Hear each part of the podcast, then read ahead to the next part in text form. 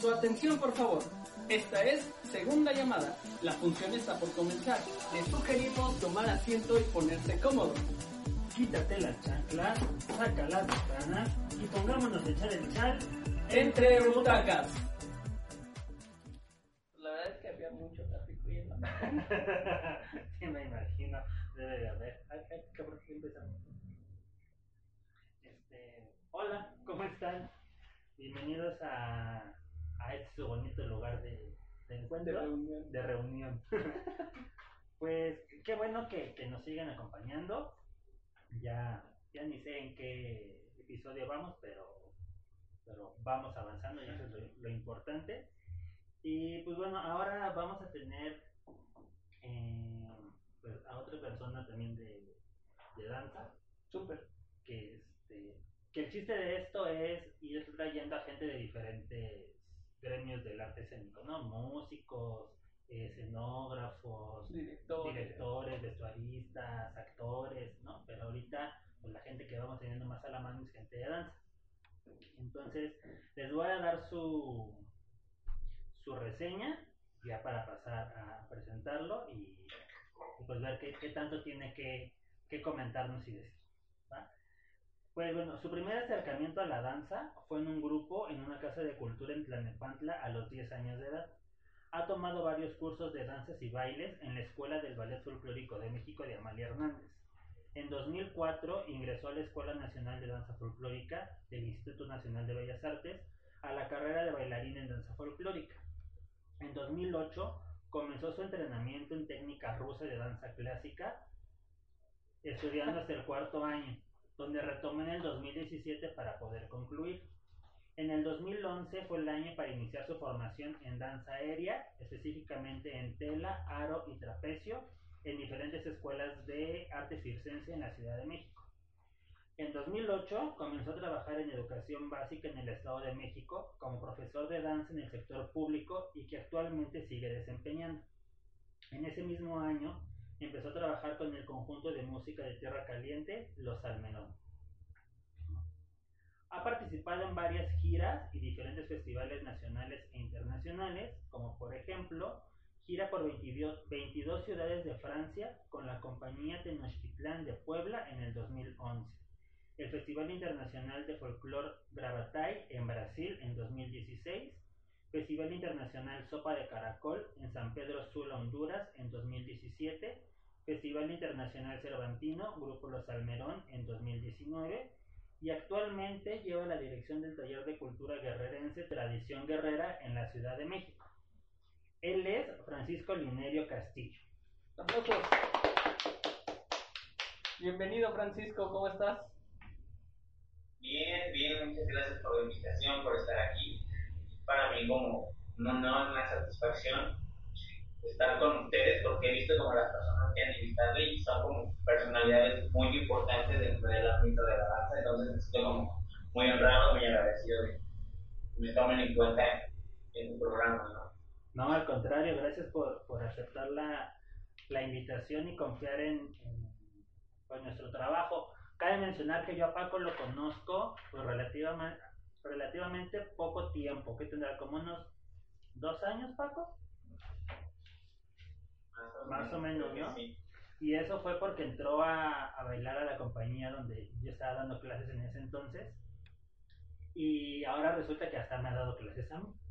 Se convirtió en mi, en mi maestro y en mi, este, en mi capataz de, de estiramiento. Así que, no, pero está, está muy padre todo, todo eso que hemos podido ir como trabajando y construyendo y que pues ahora nos des como la oportunidad a nosotros de, Conocerte un poco de más. conocerte un poco más a fondo, ¿no? Entonces, pues para ir entrando en, en el chalecito a gusto, que es lo que nos, nos atañe, cuéntanos qué estabas haciendo, o sea, antes de, de todo este embrollo, o sea, en el- a principios de año, ¿qué estabas haciendo tú? ¿Qué querías hacer? ¿Qué planes tenías? Todo eso que, que, que tenías pensado. Pues justo este año arrancaba, eh, pues este, no como taller, no, no no tengo cultura porque intervienen este, personalidades de la cultura guerrerense. Hay etnomusicólogos, eh, hay gente que trabaja en otras partes de la cultura guerrerense. Entonces, habíamos trabajado este proyecto pues, en sus inicios quedó pausado por la conciencia, ¿no? Todo detenido, pero lo han mantenido como, como consistente porque hemos estado eh, de clases en línea, cosas así que pues para tratar de mantener esta de estar informando. Eh, pues mi trabajo en las mañanas, hago clases a, los alumnos de la primaria, el entrenamiento que pues cuando empezando el año y vamos a nuevas actividades. Entonces, sí había como por ahí algunos proyectos que venía justo en estos lapsos que llevamos de, de pandemia, suspensión de labores, pues se ven ya hundidos y no sabemos si están puestos o se van a dar, o sea, expectativas de lo que diga la Secretaría de Salud, ¿no? Y también este, estaba iniciando con la compañía Almas y Marrona, con la Secretaría de Salud, este, hacer ensayos pues, virtuales, digo, con la intención de seguir con, con los proyectos que se tienen, de avanzar, de manifestar de que pues este trabajo físico ¿no? que es necesario para los que nos dedicamos a la música como algo vital en nuestras vidas, ¿no? Todos sentimos como ya esa angustia, como esa desesperación, estamos moviendo, estamos acostumbrados, entonces como que los ensayos han ido como ayudando pues, a, a, eso, ¿no? A mantener la cordura. Claro, y digo, esto de, de, la pandemia, esto del coronavirus, a todos nos agarró desprevenidos o, o, o, algunos incluso se dieron cuenta de que realmente existía el virus cuando aquí ya empezó la situación grave, ¿no? Pero no sé a ti, a ti cómo te llegó la información o, o si hasta que llegó aquí a México te diste cuenta del coronavirus o ya tenías información. Eh, sí, antes de, antes de que llegara pues sí había como ciertos antecedentes, ¿no? Antecedentes, eh, pues en las noticias, pues, no veo, yo, yo no veo pero en casa de mi familia, ya estaba, estaba expandiéndose por tres y pues como yo trabajo en educación pública, pues los informes, la información que llega ahí es como muy precisa y tiene que llevar a cabo tal cual como las normativas, entonces era como, como que de ahí llegó la primera información ¿no? de qué, va a pasar, por ejemplo, qué es, cómo actuar ante esta situación con los niños, entonces no había como estas informaciones previas antes de irnos eh, en cuarentena, ¿no? Pero digo, por ejemplo, tú que, que tienes como dos rubros, ¿no? Tanto como docente y como bailarín o, ejecutante, tanto en, danza folclórica como en la parte de, de, lo de circo que tenías. ¿Cómo, ¿Cómo lo llevaron cada una de estas partes? O sea, en tu escuela, ¿qué fue lo que les dijeron? ¿Qué medidas tomaron? Y aparte, en las compañías en las que estabas o en las clases que tenías, ¿cómo fue que decidieron a lo mejor pues posponer las clases o, o qué, se me fue la palabra, qué estrategias, ajá, perdón, gracias, utilizaron para, para seguir haciendo actividades a, a, en casa. Ah, pues mira, en educación básica pues son los protocolos que están eh, publicados en medios sociales, también, ¿no? que se tienen que llevar a cabo de manera precisa y estratégica como lo marca el gobierno del Estado de México y ya después los protocolos de, de, de manejo secretario de salud que dio clases en Zoom, unos haciendo algunas actividades, algunas cosas, tratando de mantener, más que nada de mantener el ritmo con los alumnos, porque obviamente se pierde como esos trabajo que ya se llevaba previo, ¿no? Afortunadamente alcanzamos a cerrar bien el segundo de los graduación, entonces eso fue como una ventaja para nosotros, un par de aguas para iniciar con un nuevo, el tercer bloque que va a seguir desarrollándose.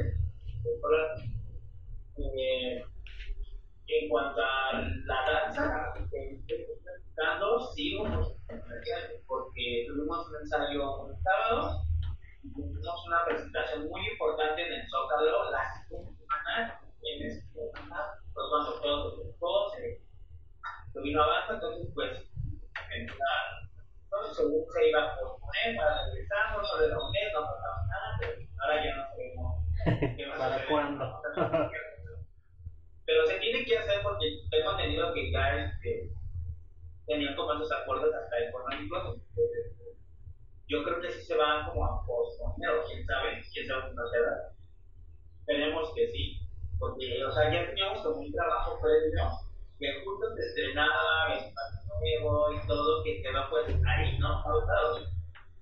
Entonces, este, pues así. Y creo que lo que más, más, más afectado ha sido es esta parte del circo, ¿no? Y no, no solo conmigo, sino en todas las instituciones o, o academias privadas o estudios particulares, porque imagínate una clase de danza de ella, ¿dónde? ¿No? En tu casa, ¿cómo la vas a dar? ¿No? En el ¿Cómo claro. Entonces, justo yo trabajo en una academia así, y lo que hemos estado haciendo, pues, para mantener, tratar de mantener, es eh, dar clases otras cosas, ¿no? Buscar como clases de entrenamiento, que hoy se va a pagar piso, hoy se va a dar este, un poco de técnica de danza, condicionamiento físico, trabajo de creación, o sea, como buscar estrategias para mantener a las alumnas entrenadas y constantes para que no se pierda. Pues, sí, lo ya, lo ya trabajado.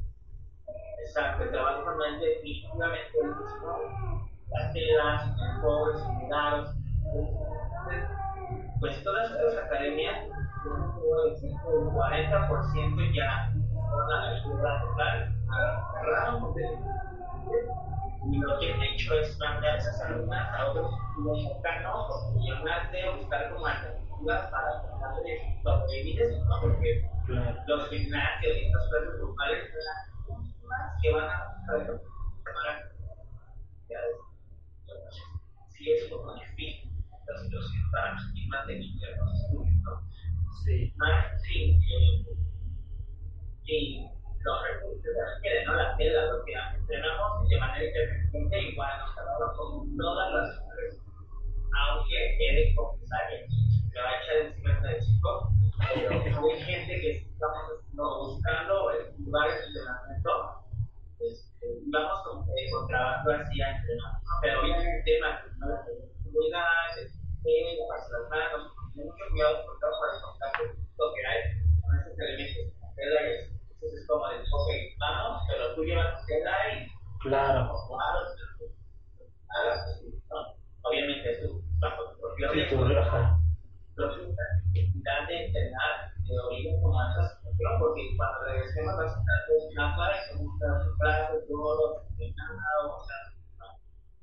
Sí, el yo, cuerpo ya te lo pide. Sí, fíjate que yo, por ejemplo, estaba viendo en, en Instagram, en cuentas de Instagram, muy al principio de, de todo esto, eh, pues gente que tiene también las posibilidades en espacio y a lo mejor hasta en dinero, ¿no? Que a- estaban adaptando en el patio de su casa, que la polea para la tela y hacer. Digo, y está súper padre que haya gente que pueda tener mm, oportunidad de, adaptarse y de dejar entrenando, ¿no? Pero la gran mayoría, la verdad es que, pues ni el espacio, ni muchas veces el dinero también para invertirle en, poner algo que, que también creo no sabíamos qué tanto iba a durar esto, ¿no? Entonces, siento que mucha gente pensaba, no, pues para qué gasto tanto si en un mes ya este, todo va a regresar a la normalidad. Y pues ya ahora vemos que pues cada vez está un poquito más lejano el, el regresar de alguna manera, ¿no? Entonces, Sí. por ejemplo, ya nos decías que, que ese tipo de proyectos con los que tenías con la compañía, pues se vieron pues afectados sin saber si están cancelados o solamente pospuestos, ¿no? Pero en relación a, la- a las escuelas, digo, no sé si tú conozcas eh, gente aquí de, la Ciudad de México que esté trabajando, pero me, llama la atención que tú dices que das clases en el Estado de México. Y el Estado de México es uno de los, de los puntos mayor eh, contagio ha habido, ¿no? ¿Cómo lo, ¿Cómo lo manejan o cómo lo manejaron las escuelas en ese, en ese aspecto con ustedes como, como docentes? O sea, ¿qué les han dicho al respecto? ¿Van a regresar? ¿De qué forma? Pues mira, como te dije, las estrategias son para las escuelas de la Ciudad de México y para las escuelas de Estado de México.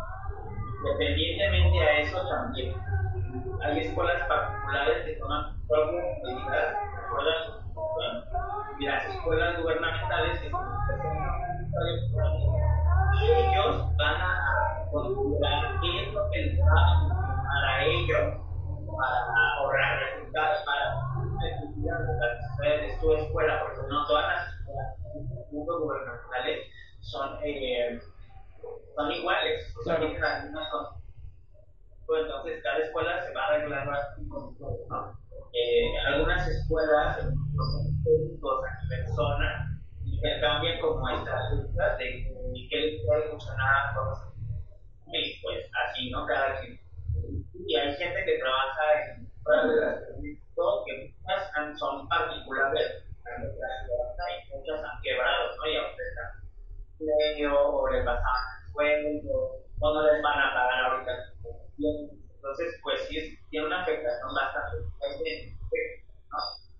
En el caso particular de mi escuela, eh, pues se van a tomar como ciertas estrategias, ya no voy a tener salón de danza, ahora va a tocar en el patio, se va a dividir como esta situación de alumnos, ¿no? Era un grupo de 30, 25 y ahora van a ser como de 15, 20 y demás.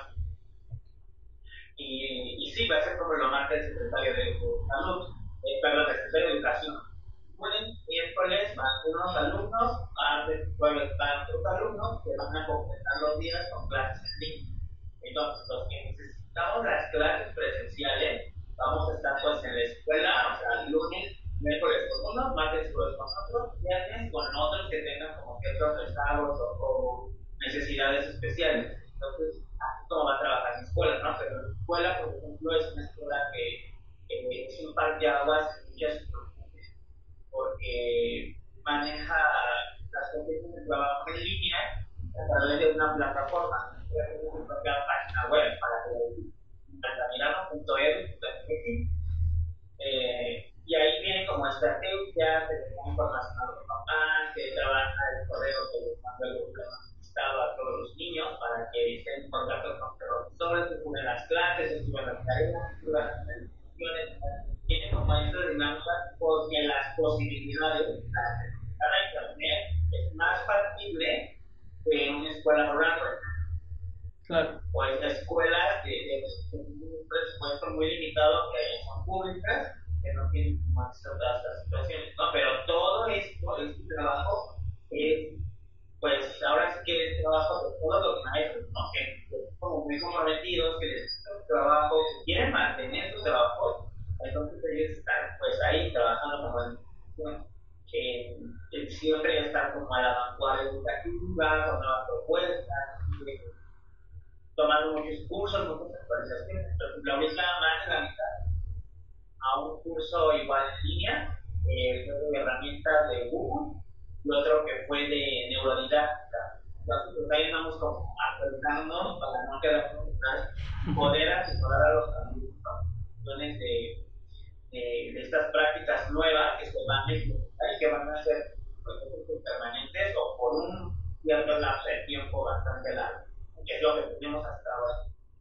Claro, y eh, esto que nos dices de su plataforma propia que tienen. Digo, hemos escuchado en entrevistas anteriores que hemos tenido eh, que han ocupado plataformas como Zoom, como Meet, eh, algunos hasta Facebook Live, ¿no? que se dedican más a, a las clases a, bailarines o, o, en sus compañías. Pero en este caso tú estar al frente de, un grupo en educación eh, básica, y con esta plataforma, ¿cómo les ha resultado o tú cómo has visto si es una herramienta que se podría quedar o si solo es eh, por este tiempo? Digo, no sé cómo tú lo veas o, o si a, ti en lo particular te ha servido o lo has aprovechado lo más que has podido, no sé. Ajá, pues mira, como lo comentas, o sea, yo he tratado de aprovechar la herramienta de Zoom cuando las clases son en Zoom, porque también hay cuestiones teóricas que hay que revisar que se hacen por eh, Classroom, ¿no? Algunas tareas, algunas prácticas del libro que yo tengo que manejar.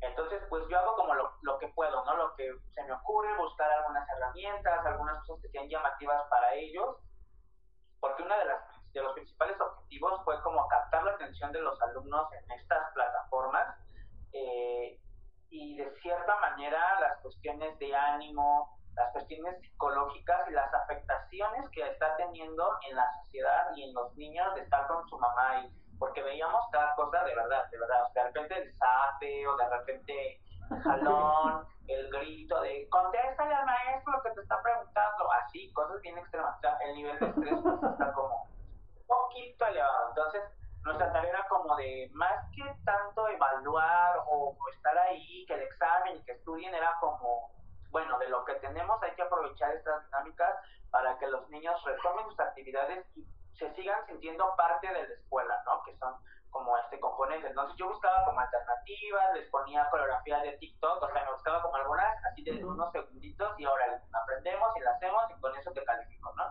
Una cosa más tu tarea del libro, más tu tarea del cuaderno, más tu investigación, o sea, cosas así.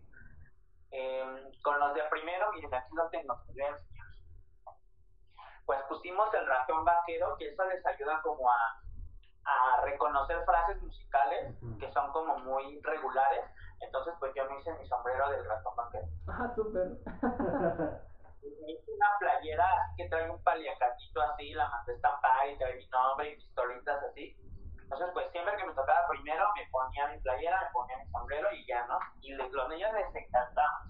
Claro. Y ya sí, tenía como herramientas, o usábamos títeres, o usábamos cosas que les llamaran la atención para lo que yo hacía, ¿no? Las cuestiones escénicas propiamente. Ya ahora, pues se van a ocupar otras herramientas como el Classroom principalmente, más la plataforma de la escuela, pero eh, yo solicité que mis clases fueran prácticas, o sea, que si yo estoy en la escuela es para estar con los niños, porque no es igual, definitivamente lo que hacemos nosotros no es eh, pues tan teórico, es más práctico, es de observación y en las retroalimentaciones que hacen los niños, justo ellos lo decían, o sea, sí las clases están muy padres, pero necesitamos que el maestro nos, nos grite y nos avite el zapato en la cabeza porque no sale y, o sea, es como eso, ¿entiendes? O sea, sí, ellos reconocían que era necesario que el maestro estuviera supervisando el trabajo y haciendo ciertas correcciones para poder hacerlo mejor, para que estuvieran sincronizados porque aparte, imagínate, ver las camaritas así, de por sí no veo de lejos, y luego estar viendo ahí quién lo está haciendo, quién va mal, y luego las conexiones de internet. O sea, yo ponía la música y todo el mundo iba como por donde podía, ¿no? Donde su internet le daba. Entonces también eso era como, como algo que afectaba este, este seguimiento, ¿no? Del ritmo. Entonces no hay como tenerlos ahí, observarlos y los brazos y mira aquí, estira, etcétera, ¿no? Entonces pues sí, sí, yo solicité y lo que yo eh, presenté como mi proyecto personal es justo eso, ¿no? Estar ahí con ellos, todo va a ser totalmente práctico, ya no va a haber cuaderno, ya no va a haber libro y esa parte teórica que es indispensable, que es muy importante, la voy a manejar directamente en la plataforma. Ya este, descargué mis libros de texto y ahí voy a mandar el PDF, chicos, vamos a hacer esta actividad, las clases en línea van a ser referente a eso ¿no? Y lo que hacían en el salón de clases, directo con nuestro material, falda, sombrero, lo que ocupemos para poder hacer la clase práctica y las cosas teóricas quedan fuera de, de, de la escuela. Y así lo vamos a tener que trabajar. Claro. Ahí, por ejemplo, aparte de poco tiempo. que, está, está, está interesante eso porque justo con, con quienes hablábamos, que era eh, Marisol y creo que Víctor, ellos pues dan clase a, pues de alguna manera a personas que se dedican ya al, al, a la danza, ¿no? O sea, ya es bailarines en formación, por ejemplo, Marisol pues da clases en el CEDAR, entonces ya la gente va con ese enfoque de, de cuál es su preparación. Pero en este caso me imagino que debe ser súper complicado para, para ti como, como maestro de, de una escuela pues pública que, que la materia viene como, como apoyo a todo lo demás, donde muchas veces los niños, pues no a lo mejor que no les guste, pero siempre hay como esa, esa esa oportunidad de decir, pues no quiero, no, no me gusta hoy la clase, hoy no quiero tomarla, hoy no estoy a gusto.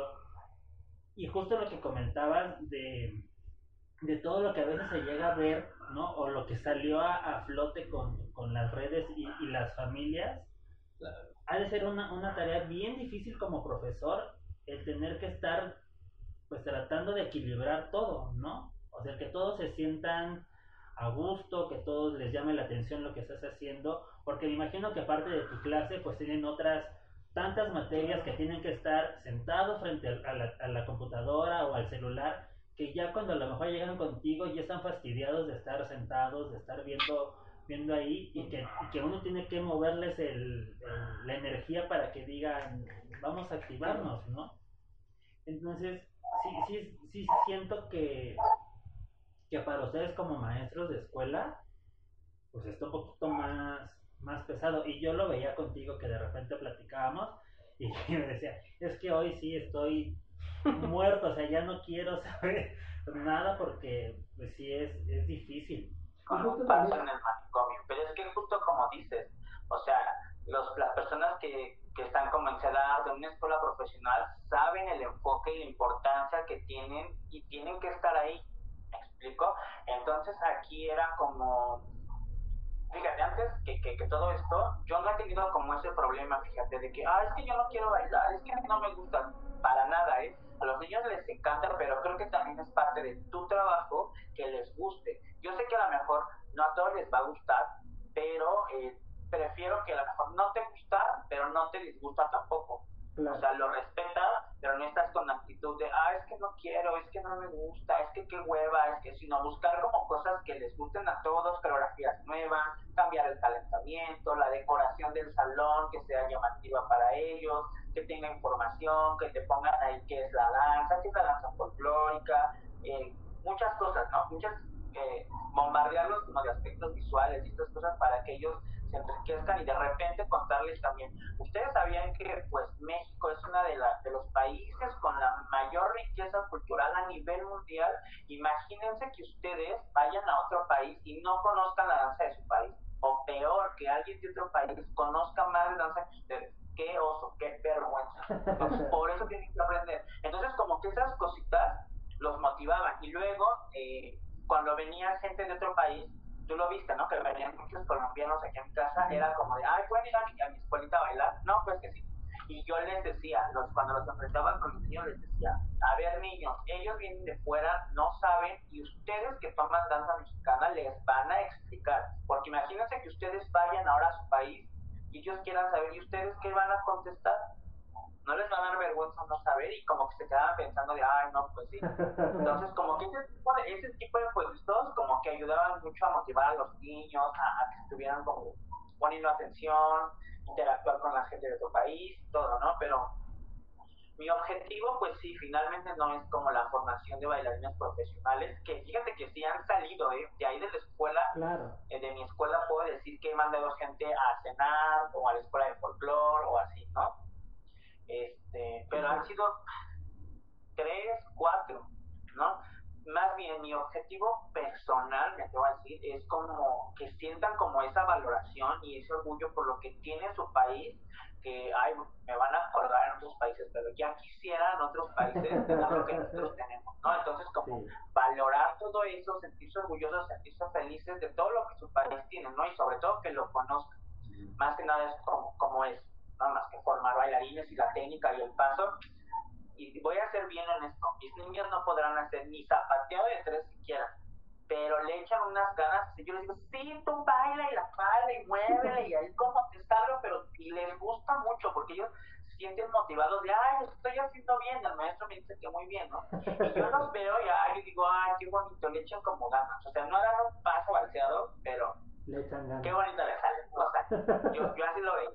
Y al principio, cuando yo empecé como a trabajar con ellos, ¿qué crees que me pasaba como algo bien raro? Yo me di cuenta que niños de teoría eran muy buenos y veía niños de otras escuelas bailando y decía, es que ellos son súper buenos bailando y los niños son súper chafas.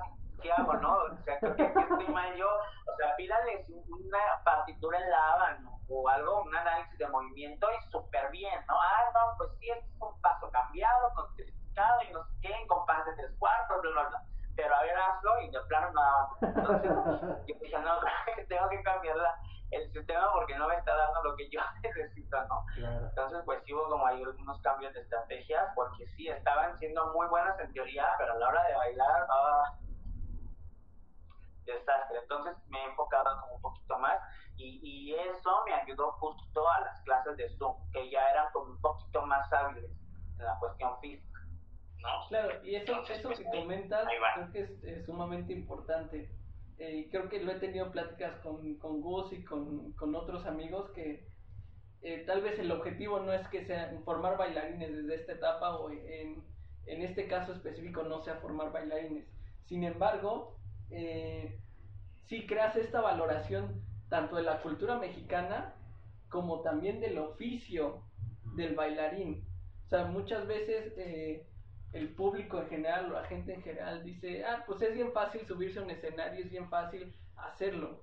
Pero si desde, desde este momento, en, este, en esta etapa de su formación, valoran lo que es estarle estudiando, que no solo es bailar, que es estar preparándose. Eh, intelectualmente, mentalmente. Exacto, creo que cuando sean eh, adultos van a valorar el oficio de un bailarín o de, de, del arte en general, ¿no? No nos va a ser solo, ah, es un hobby, sino es una profesión que requiere esfuerzo, que requiere eh, dedicación y que requiere mucha preparación, no, no es gente que se sube nada más por hacerlo, sino es gente preparada y creo que eso es eh, todavía le agrega mucho más valor a, lo que hacen los docentes en danza o en, en artes en general, en, educación básica. Son los que preparan a los adultos para valorar el arte en general y creo que eso lleva a valorar muchísimas más cosas, ¿no? Ajá, pues fíjate que ha sido como una labor, no te voy a decir que de un año, sino que ha sido un proceso, un proceso de muchos años de la educación, no solo de los niños, sino también de los papás. Porque en mi escuela, por ejemplo, que yo puedo hablar de mi escuela, ha dejado de ser el bailable de la primavera. Ahora ya saben que es todo un proceso formativo, que es la evaluación, cómo vamos a aprender, que ellos investigan sobre lo que van a bailar, qué significa, no hacemos como ahora van a bailar esto, ahora, sino como que lo, contexto, lo contextualizamos como en un algo, ¿no? En un proyecto. Vamos a hacer... Eh, este festival va a estar dedicado a la afrodescendencia, ¿no? Entonces, este, unos van a bailar son de artesa, otros van a bailar son jarochos, ¿no? Entonces vamos como relacionados con lo mismo, uno con otro, ¿no? Eh, ahora vamos a hacer un montaje sobre eh, la poesía, la música y la danza, ¿no? Entonces, afortunadamente en mi escuela hay una maestra de música, entonces ella me apoya con música mexicana, hacemos algunos cantos, algunas narraciones, algunos poemas en náhuatl o algo así, y lo conjuntamos, ¿no? Hacemos algunas presentaciones en conjunto, entonces esto ayuda mucho. Y sabes, también funciona un poco la parte de manejarlo como, como tú lo dices, ¿no? Como que es una formación y que tú desde su primer clases les expliques el por qué es así, pero yo creo que a su nivel ya lo que ellos hacen desde venir peinada de chongo, ¿no? Que tienes tu foto de la bailarina y le dices a las niñas, miren las bailarinas bien bonitas que se ven, bien derechitas, no están todas jorobadas. ¿Y cómo están peinadas? De chongo. ¿Y por qué chongo? Ah, porque necesitan su cabellito recogido, porque si no a la hora de dar vuelta le van a pegar a su compañero en los ojos le van a pegar. Entonces, bien peinaditas como bailarinas. Y al otro día le dices, ah, y ahora sí parecen bailarinas, entonces bien peinaditas. Ahora caminen bien derechitas, ¿no? Entonces, este tipo de juegos o de dinámicas con ellos les funcionan mucho y les gusta, porque ya cuando te los encuentras en los pasillos, en el patio, mira maestro, ahora sí traigo mi show como bailarina, no sé qué, ay, yo quiero ser bailarina, no sé qué. Entonces, ese tipo de cosas que se tienen que practicar todos los días, en todo momento, como algo fundamental, es muy importante. Digo, aunque no sean bailarinas, saben que es parte de una disciplina y de una formación, ¿no? Y, pues las mamás saben también, aunque luego sean como así, como el video ese de, ay, mira la maestra, a las 2 de la mañana, pues así, pero ya saben que es como parte, ¿no? O sea, no les cuesta dinero peinar a sus hijas el día que les toca danza como bailarinas, porque pues es parte de, ¿no? De las cosas, también sus cosas que necesitan, su ropa cómoda, su falda o lo que sea que ocupen, entonces pues es como importante.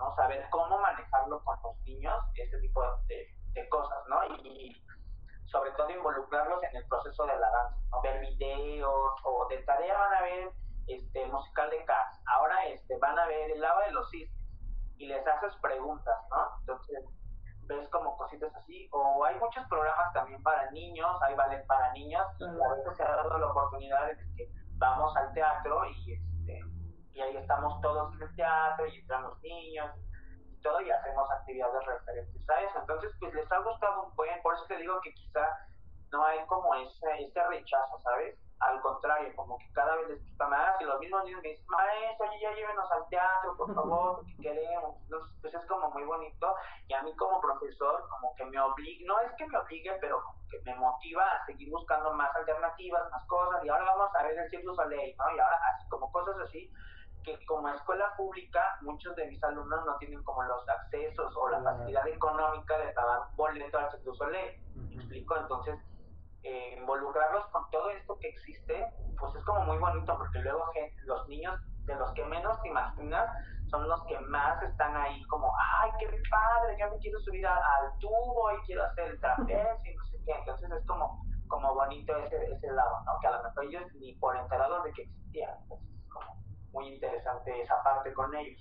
Claro, porque aparte despiertas en ellos como, como la sensibilidad a, muchas otras cosas, ¿no? Y que no necesariamente, como dices, van a terminar siendo bailarines profesionales, pero el ver un espectáculo les puede interesar para dirigirse a iluminación, escenografía, a, a, plásticas, ¿no? A diseño de vestuario o diferentes actividades. Y algo que mencionaste que me llamó la atención porque hace un tiempo tuve yo como un pues no, no enfrentamiento, pero sí como un, un cruce de opiniones. Ajá. Con TikTok, por ejemplo, ¿no? Porque hubo alguien que dijo como, no, pues yo no puedo usar esas plataformas porque soy, soy docente. Y a mí eso, digo, yo no soy docente, pero me hirvió la sangre porque dije, no, ¿cómo dices eso? sí siento que, que si sabes utilizar las plataformas digitales y que es donde los, los niños están. están, ¿no? Y donde pasan muchas horas, pues dices, claro, si me meto ahí y veo que hay challenge de, de, de coreografía o, o, o, cosas que interaccionan, pues de ahí me agarro para que el niño entonces lo relacione. No se le, ajá, exacto, se le haga interesante, se le haga entretenido y despiertas también su creatividad desde, desde otra perspectiva, ¿no? Entonces, es, eso... Justo eso, ajá. Haz de cuenta que buscas lo que, lo que ellos tienen. Tú tienes que evolucionar como maestro con lo que están viviendo tus alumnos, porque no es lo mismo que tuvieran mis alumnos hace 10 años, por ejemplo. Hace 12 años que me tocó en mi primer año trabajando en escuela lo de el H1N1, ¿no? que también nos suspensión, o sea, no son las mismas dinámicas y formas de trabajo. Entonces, uno tiene que buscar con lo que ellos están viviendo, que lo relacionen, porque toma parte de la danza. Entonces, yo, le, yo les dije, que la actividad fue así, vamos a ver eh, esta coreografía de Aladdin, ¿no? Entonces, ese, ese TikTok que son dos ocho, tres ocho nada más. Entonces, les dije, yo les voy a enseñar los primeros ocho, ¿ok? Y ustedes van a buscar en el video que ustedes quieran la misma coreografía y se la van a añadir. Entonces hacemos 1, 2, 3, 4, 5, 6, 7, 8 y ustedes la siguiente clase me van a mostrar los siguientes 8. ¿no? Y así los iba revisando y súper bien y les encantó. O sea, yo pensé que no íbamos a pero les encantó y así. Y dije, cuando regresemos a la escuela, pónganos, no sé si, que no sé qué, pero ahora sí nos va a poder ver en grupos y así, no sé qué. Vamos a checar a ver cómo lo trabajamos. Entonces, pues les gusta. Y aparte tengo niños como bien contemporáneos, porque les encanta tirarse al piso y con Y así, ay, auxilio, pero pues ni modo, ¿no? Si es lo que les gusta, pues ni modo, serán contemporáneos y ya, ¿no? Claro. Pues ya. Oye, y hemos platicado mucho de, de tu etapa docente, pero ¿y en la música qué, qué ha pasado en esta cuarentena con, con los Almerón y, y todo eso? pues estamos ahorita en la cuarentena como desconectados, ¿sabes? Eh, la, los almerón, los señores ya están grandes, entonces es como población de riesgo y ellos están resguardados totalmente, ¿no? Ahorita. Con quien tengo contacto, justo por lo de los talleres y esto, es con, con sus nietas, con Nadia, Livia, eh, él, que son eh, músicos súper talentosas, en verdad son maravillosas. Heredaron los Almerón, para todo lo que da. Y con Camilo, que es un etnopsicólogo bastante, bastante eh, experimentado en la materia, en la Tierra Caliente, muy involucrado en toda la Tierra Caliente. Hemos trabajado como en conjunto, pero separados, ¿sabes? ¿A qué me refiero? Obviamente ellos van enfocados a una línea musical y yo voy por la línea coreográfica. Entonces hemos tratado de eh, compaginar esto y cómo lo hacemos, yo aprendiendo a tocar y ellos aprendiendo a bailar. Porque pues en la Tierra Caliente es un conjunto, no está separado, es un todo. Los músicos bailan, los bailadores tocan. Entonces no lo podemos estudiar de manera independiente, sino transmitirlo en conjunto. Entonces, al principio de toda esta pandemia, he de confesar que era exhaustivo el estudio que teníamos, o sea, de verdad, ustedes lo van a ver, cantidades de libros que salían y, me mandaban así, y ahora tienes que leer esto, que no sé qué, y ahora esta tesis que no sé qué de cultura de tierra caliente, y ahora mismo, justo ayer me llegó este, que se me perdió en el metro y ya lo recuperé, ¿no? Que se llama, este, vámonos al fandango, este, y así un buen de cosas que decía, oye, este, tienes que mandar un ensayo para la próxima semana de tal tesis, no sé qué, o, tal texto, no sé qué, yo, fuck, eres un chingo, y ahí me tenían leyendo a las 3 de la mañana como estas cosas de, pues ni modo, ¿no? De parte de la cultura guerrerense, que yo creo que lo que llevo con los almedón 10 años lo he aprendido como ahora en dos meses, ¿no? Como imaginarlo, porque justo se tiene el proyecto de hacer una publicación, ¿no? No les puedo adelantar mucho, pero va a estar muy bueno, te lo súper recomiendo.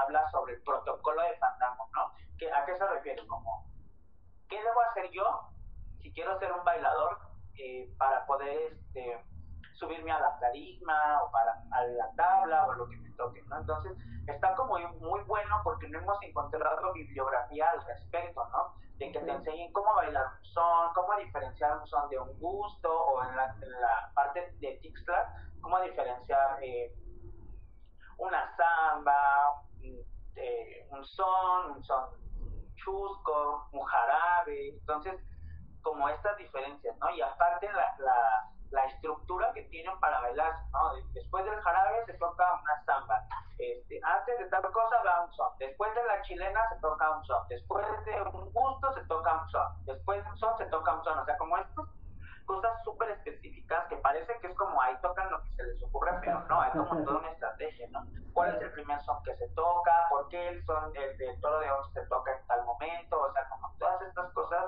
cómo intervienen, entonces ya van a estar manifestadas a manera de manual, ¿no? Para que tú sepas, ¿no? Cómo subirte a la tarima, qué tienes que hacer para prevenir, cómo me bajo, cómo... Entonces, es como, ha sido como un trabajo bastante, bastante complicado de ir eh, pues a Guerrero, a estar estudiando, estar viendo a los bailadores, ver pasos nuevos que yo decía, oye, esto nunca lo había visto en la vida, ¿no? pero se ve bonito, ahí lo va a guardar, ¿no? Y ya y les preguntas, oye, ¿y en qué, en qué momento vas a hacer este? No, pues donde quede con la música, y tú le agarras y le haces, porque la gente allá, pues, en Tierra Caliente es muy de, de bailar por gusto, ¿no? O sea, de sí, aunque no sepas, tú chancleale y ya, tú ahí le bailas, ¿no? No importa. Eh, a diferencia, por ejemplo, de, de en Tixla, que hay como todo un súper protocolo estratégico de, no, espera tu turno para bailar y solo hay una tarima y esto, entonces sí es como, como esas contraposiciones, ¿no? Pero pues ahí va, ahí va poco a poquito y ya se los estaré comentando para que lo, lo adquieran, les va a servir muchísimo. Bueno, yo espero que les sirva y es un trabajo ya de muchos años de cosas de música y de, de danza referente a la cultura guerrerense. Pues hay que estar atentos a esa publicación. Pues te, te, te, abrimos el espacio para, para cuando ya lo tengan, pues vengan a, a platicar más, más a detalle de eso. Oye, y entonces, por ejemplo, independientemente de, las clases que tienes en la escuela y que obviamente pues yo supongo que sigues percibiendo tu, tu ingreso, ¿de qué otras maneras has, has buscado generar a lo mejor lo que, lo que estabas obteniendo con la compañía con la que tenías, si es que percibían algo, o, o que la situación ahora te ha abierto como la mente a decir, bueno, puedo yo ahora hacer clases en línea o formar un grupo pequeño para dar eh, algún, algún tipo de, de, clase como acondicionamiento o barra al piso. O sea, se te han venido como ideas de cómo generar ingresos o, o no. Ahorita con. Con todo lo que haces, yo creo que no te da tiempo más que para dormir, pero. Ah, sí, sí. Pero sí lo, Pues, has, mira. sí lo has pensado. Hazte cuenta, el, cuando empezó lo del taller, bueno, tú ya lo sabes, ¿no? Yo nunca había querido como abrir ninguna compañía porque pues no era como mi finalidad, no tenía ni el tiempo ni las ganas, la verdad, como de hacer un grupo porque es muchísimo trabajo de a gratis, de desveladas, que el vestuario, un chingo de dinero, o sea, un buen de cosas que se acumulan que yo dije, yo no tengo ni el tiempo ahorita ni, ni nada como para hacer esto, ¿no?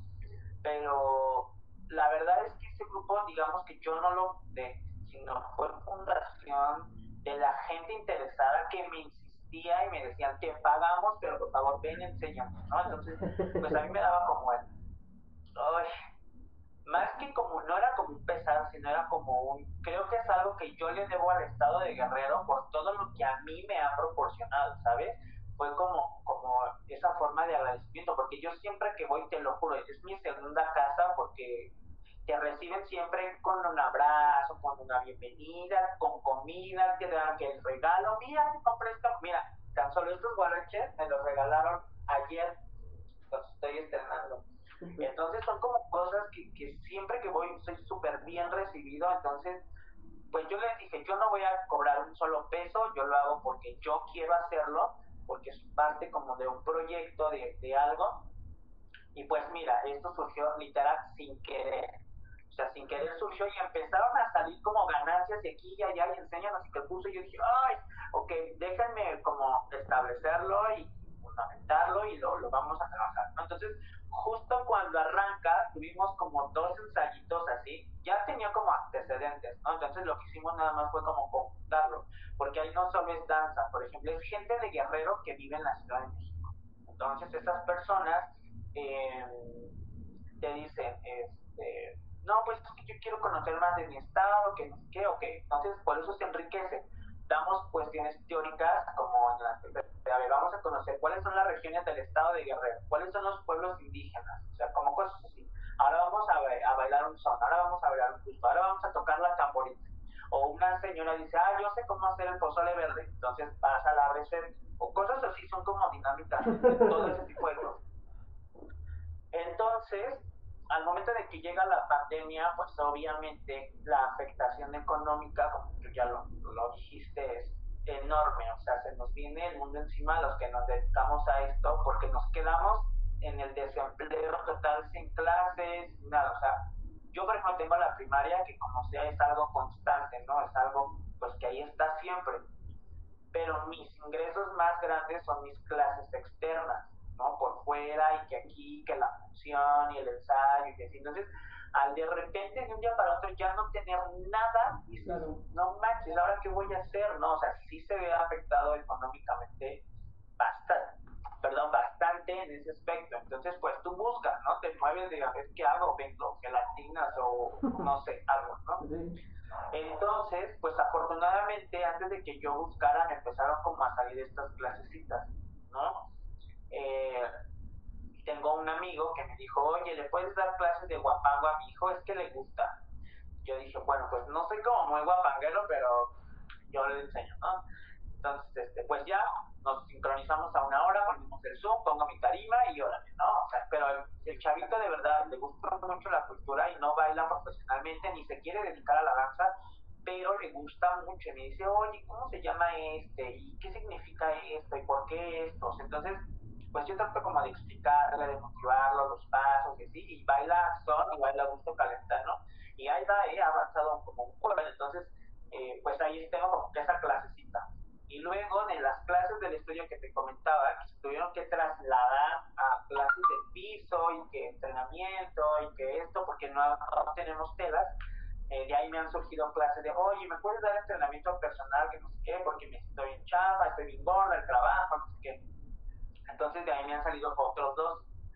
Entonces, pues así ha sido como, como eso, ¿no? Y aquí entre nos, alguna que otra presentación de contrabando que nos hemos adaptado, como así arriesgándonos, y viva México y, y chingue su madre y vámonos, que sea lo que como dicen por ahí, que se muera que se tenga que morir y vamos, ¿no? No pues nos morimos de hambre, nos morimos de coronavirus o así. Entonces, pues la verdad es que sí me he ido a bailar por ahí de contrabando. Mi familia no sabe, así que espero que no lo vean. Vamos a Porque borrar sí, esta parte. a bailar a bailar por ahí este de contrabando, ¿no? Y pues las clasecitas así, ¿no? Que afortunadamente es gente que tiene como la solvencia y que de cierta manera sí te las paga como un poquito más valoradas, ¿no? Entonces pues así está la situación. Súper.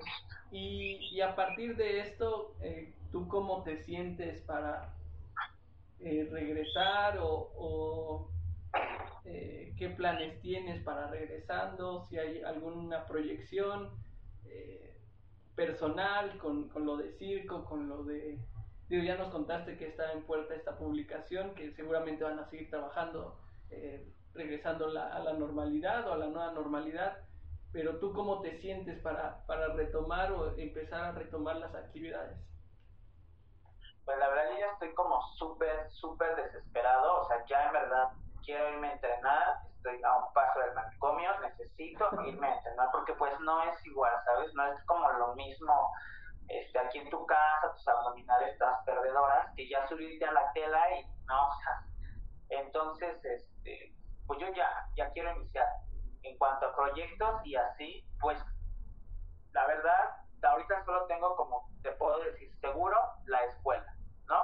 A donde yo trabajaba en Coyoacán, pues desafortunadamente no voy a poder continuar porque pues entré a la universidad y está en el mismo horario de donde yo daba clases. Entonces, pues voy a hablar con mi jefa. Si me cambian el horario, pues continuaré. No, pues me va a dar mucha pena ya no podré continuar. Entonces, esas son como las cosas seguras, ¿no? Una, que tengo el trabajo la mañana, otra, que ya soy desempleado aún más.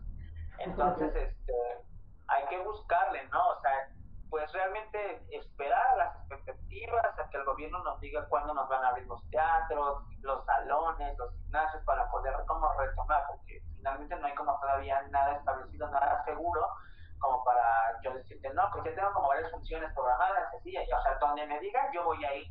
Dicen que sí, que hay dinero, sí, sí voy, o sea, ahora sí, no, Claro. no, porque pues todos lo hacemos sí porque nos gusta, porque amamos la danza y ay, no, y nuestras tradiciones y la chingada, pero también lo hacemos por necesidad, ¿sabes? Sí. Sí. Entonces sí es como, este, como que así, o sea, donde me digan, sí, yo voy, ¿no?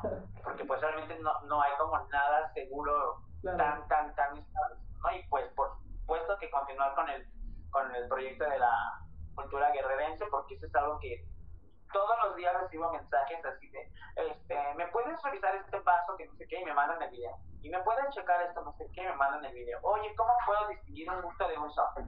¿Cómo puedo no sé qué? Entonces hay que andarles respondiendo. Yo lo hago para que ellos se mantengan activos, para que se sigan sintiendo parte y se sigan esta unión. Pero finalmente, pues no hay como nada seguro. O sea, como les comenté al principio, no sé si las funciones no las vayan a posponer o no las vayan a, este, a recorrer, no sé no sé qué va a pasar, ¿no? porque son cosas que ya se tenían.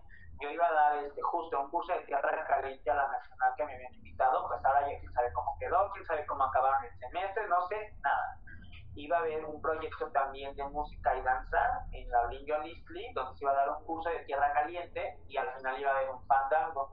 Era como toda la semana de curso y el último día fandango como que todo el día. Entonces, pues en eso tampoco ya no sé si se canceló, si no, es teníamos un- una invitación a Nueva York en septiembre, igual, no sabemos si ese festival se va a posponer o, o ya queda cancelado hasta el siguiente año o qué va a pasar, ¿no? Entonces lo más probable es que sea como así. Yo me iba a Colombia en agosto, ya fue, ya me canceló la aerolínea, entonces pues ya no tengo como nada seguro, o sea, donde me digan, este, hay trabajo, yo voy, no más que nada es eso. Pues está súper bien, Paco. Pues sí, es lo malo que, que ahorita pues no, No hay seguridad. no hay de nada. seguridad de nada, ¿no? O sea, Exacto. No nada más donde en mayo ya, en junio ya, y Claro. ahora pues ya mejor decimos, en diciembre tal vez esto tenga, tenga algún... algún... cuando vamos a la portada. sí. Pues oye, ya para, para terminar, porque ya se nos va, va a acabar el, el, el tiempecillo, les pedimos a, a, la gente en redes sociales, en Instagram y en Facebook, que nos, nos eh, pues mandaran preguntas que quisieran hacerte de acuerdo al, al promo que mandamos o si había gente que te conocía y quisiera saber algo más este específico, pues nos, nos lo hicieran llegar. Nos llegaron algunas, algunas preguntillas, entonces este algunas, híjole. Algunas, uy, que a lo mejor sales de aquí comprometido. No, no es cierto. Pero para, para que las puedas este pues responder y, y ahí a ver qué resulta. Ajá, a ver qué sale. Dice una, de ellas. Pues eh, ¿Qué te dijo o cómo reaccionaron en tu casa eh, o tu familia al decirles, ¿qué creen? Me voy a dedicar a la danza. Ay, pues mi mamá súper feliz. Mi mamá dijo, sí, ay, qué emoción, no sé qué. Mi mamá estaba súper contenta, pero mi mamá me dijo, pero vas a estudiar ballet. Y yo así, este, no mamá, es que me gusta el folclore.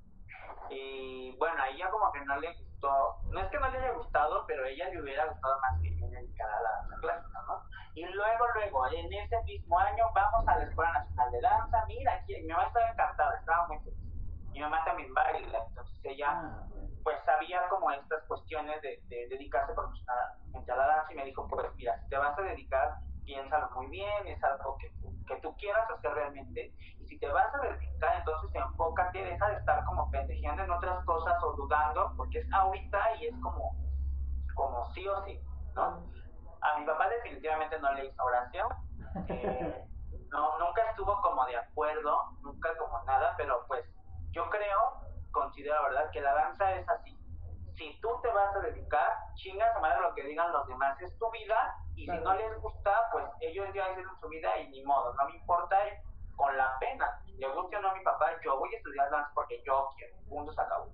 Entonces, cuando yo terminé la carrera, justo como que le di en el orgullo, ¿sabes? Porque ya fue a hablar conmigo y este, espero que mi papá no vea esto porque si no me va a matar. este, le remordió como la conciencia de, este, porque lo invité a la función de graduación y todo, y así ya sabes, ¿no?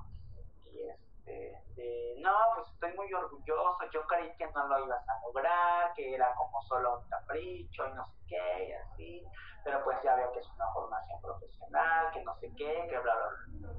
Y pues yo me solté también y le dije, pues mira, no puedes sentirte orgulloso de algo de lo que no fuiste parte. ¿Por qué? Porque no, no, no, no solo fue como el apoyo de papá, sino tampoco el apoyo económico, porque un solo peso no sale de tu bolsillo. Número dos, o sea, yo sacando como los traumas, ¿no? no fuiste a las funciones y así. Entonces, pues uno usó como sus poderes de manipulación y yo le, le saqué a Hilo de mi viaje de graduación. Le dije, mínimo que te cueste algo caro para que valores todo lo que tuvimos que pasar, mi mamá, mi hermana y yo, a través de esto, porque ustedes lo saben que también estudiaron danza, que parece como bien fácil, pero ya cuando dicen, ah, sí, mira, vas a ver a viejitos y maplachines en Nuevo León y bla, bla, bla, bla, ya cuando ves el cuento, ¿no? ¿no? ¿de dónde, no? Y pues uno a la edad de años, así que no trabaja, que está en la escuela de 7 de la mañana a 7 de la noche, ¿de dónde? ¿no? Entonces, pues ahí pariendo fuertes. Entonces, pues esa fue como, como las reacciones, ¿no? Mi hermano también estaba contento, iba a las funciones, bien, o sea, él como que ni para atrás ni para adelante sí me apoya, pero pues está ahí. Y mi mamá, pues mi mamá súper feliz, súper, súper feliz. Claro, ok. Qué bueno, qué bueno. La segunda pregunta dice, eh, ¿qué te llamó la, la, atención del arte circense? Lo difícil. Lo difícil porque cuando yo estaba en folclore, no voy a decir el nombre de los maestros, pero yo una vez comenté que quería practicar danza aérea. ¿No? Y una maestra me dijo que nunca iba a poder, que porque yo era de folclore, que eso era como para contemporáneos y así, que no sé qué. Pero cuando yo salí de la escuela de folclore, yo dije, no, es que mi cuerpo puede hacer más cosas, ¿no? Yo quiero hacer un split, yo quiero jalarme a la cabeza, y quiero subir telas, quiero hacer más cosas, o sea, realmente no quiero quedarme como en solo zapatear, sino quiero hacer otras cosas. Entonces, lo que me empujó como así, como que el destino, fue que yo tenía ya una patología de acrofobia bastante, bastante desarrollada, que es el miedo a las alturas, ¿sabes? Entonces, pues tuve que tomar terapia porque llegó el punto en el que yo no podía cruzar un puente peatonal, me afectaba en todos los aspectos. Yo siempre viví en edificio y asomarme a la ventana era imposible, no podía ir por mis alumnos de, de la primaria a los salones de arriba porque no, no, no soportaba la altura. O sea, ya era como cuestiones bastante delicadas y la directora fue la que me dijo, ve a terapia, ya. Entonces, en una de las actividades de terapia era como utilizar alguna eh, actividad donde hubiera altura y así, pero de manera controlada. Y la maestra de ballet donde yo estaba estudiando en ese momento me sugirió, me dijo, ¿por qué no haces danza aérea? Yo dije, ¿y usted cree que sí pueda? Me dice, pues sí, tienes dos piernas, dos brazos, ¿por qué no vas a poder? Entonces como que como, como el chip, ¿sabes? Como después de que te habían dicho que no ibas a poder, a que te digan, sí, sí puedes, fue como, como esa cuestión también motivacional, ¿sabes? De decir, no, pues creo que sí puedo y lo voy a hacer. Y así fue como que te vas enamorando y como que como buen arte de la danza le agarras justo a la mala vida, al dolor, a las quemaduras, a los golpes, a las caídas, a los quemones, a todo. Entonces, pues entre más te dolía o más así, más decías, no, hasta que no me salga esta cosa. Entonces, pues así, eso fue. Y la tercera y última dice, ¿qué es lo más bochornoso que te ha pasado en alguna función? Ah, te podría hacer una lista así. Una que Una de las que me acuerdo en unas funciones de, en el teatro de la danza, no me acuerdo ni de qué. Bailábamos negritos y luego bailábamos otra adentro. Entonces, este, yo en negrito salía, era maringuilla, traía pantalón blanco y me ponía la guayabera abajo y encima pues la faldita y que la blusita y todo, ¿no? Pero yo tenía que salir con botines negros. Entonces, salgo al camerino, me quito todo así, me veo todavía en el espejo, me acomodo mi máscara, ya, listo, vámonos. Pero no me cambié los botines, yo así, wow, y veo la cara del maestro así, que yo me quedaba así como, ¿qué? Y veía a todos mis compañeros así, ya cuando me hace uno que estaba en, en las piernas así, yo así, no mames, ah.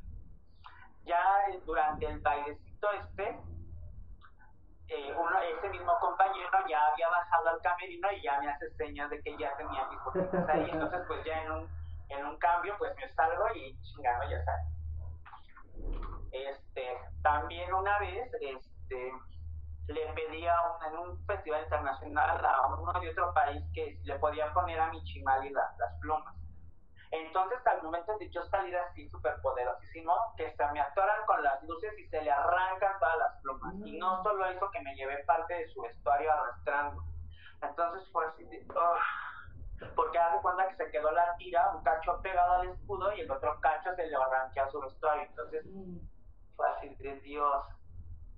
Entonces, pues sí han sido, me he caído. Una vez, como que yo mismo me puse el pie, ¿no? Y me pusieron unos guaraches que no me quedaban yo dije, pues ya, a ver cómo le hago, pero yo creo que me voy a caer. Pues dicho y hecho, así en medio, así en centro, centro, ah, y la chancla que vuela sobre los tres metros. Ay, no, yo agarré, me cagué de la risa, me puse la chancla y seguí. Yo dije, pues ya, ni modo, ¿no? ¿Qué hacía? Ya ¿No? pasó. Pues ya sabes, las caídas, ah, y otra, igual, bailando negritos, estamos todos en actitud así, pues la maringuilla en el centro, se cae el escenario, así se desmadra así hacia el centro, ¡pam! y todos los negritos así, bien golpeados de las espinillas. No, bueno, yo no podía parar de la risa. Dije, qué bueno que la cara, porque me estaba cagando de risa. O sea, yo me salía así del hoyo que se hizo, cagándome de risa y no me importó así ni la música, ni que me vieran, ni que nada. Dije, ya, ¿qué podemos hacer, no? Ni voy a ponernos a llorar. Claro. Y pues ya. Yo creo que es, ay, ya, la última, la última. Estaba aprendiendo unos giros en el aro y traía unas mallas nuevas, carísimas que había comprado, que yo ya las quería desde cuando. Ay, mis mallas, ahí voy yo presumido con mis mallas nuevas, ridículo en el aro, ¿no? No sé cómo se me atoran así con todo y calzón en las vueltas. Ay, no. Para poderme las quitar ahí, yo dije, Dios mío, fue karma por pinche presumido. o sea, se me hizo el rollo, así las mallas quedaron bien prensadas. Y dije, Dios, eso. Eso, y bueno, es que una vez casi ahorca una compañera en el trapecio, porque yo por quererla ayudar, la empujé sin querer, según yo por ayudarla a pasar, y me solté. Entonces, al momento de caer, con mis pies me pesqué de su cuello. O sea, literal, estaba agarrado de los pies así, y ella cargándome del cuello.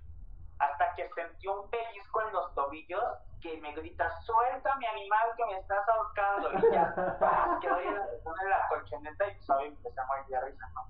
Y ya nada más escuché la palabrota que me dijo, no, ay, eres un quién sabe qué, está bien estúpido, no sé qué. Pero obvio también se estaba riendo porque fue un accidente, o sea, cosas que pasan. Claro. Yo creo que esas han sido como de las más, pero te digo, tengo una lista de cosas que me han pasado. no, bueno. Pues muchas gracias, Paco. Muchas gracias por la, No. por la, por la platicadita. Estuvo creo que bastante amena. Bueno, a mí se me pasó De volada el de tiempo. volada y digo, creo que quedaron muchas cosas en el tintero porque tienes, Sí, tienes sí, sí. como mucho para, para poder. Nada más, entonces para recordarle a la gente por si lo quieren seguir, en Facebook Claro.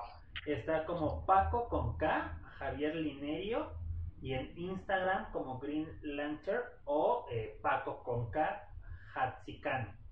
Para que vayan a seguirlo y ahí le, le Ahí lo ponemos, aquí Ajá, abajito. también lo, lo dejamos por acá. Para que vayan y le dejen sus comentarios de qué les pareció, si tienen alguna duda, si lo quieren contactar, para ver lo, de, lo del libro que nos estaba comentando, o clases que quieran hacer, pues ahí, ahí les dejamos la, la descripción.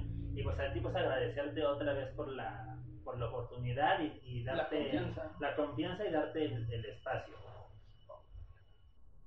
No, pues gracias a ustedes también por la por la invitación. Me siento como muy honrado porque ver los compañeros con los que ustedes trabajando, haciendo estas cosas, y dije, ay, no, yo cómo voy a estar ahí todo chafa, todo gordo y máster de y que, No, pues está muy padre, ¿no? Me tengo que poner como a la actitud. Pero bien, bien, les agradezco mucho la, la invitación. Espero que se hayan divertido Claro que con sí. todas las cansadas que a veces se me salen. Y así igual, así estoy en clase igual, deberían de ver.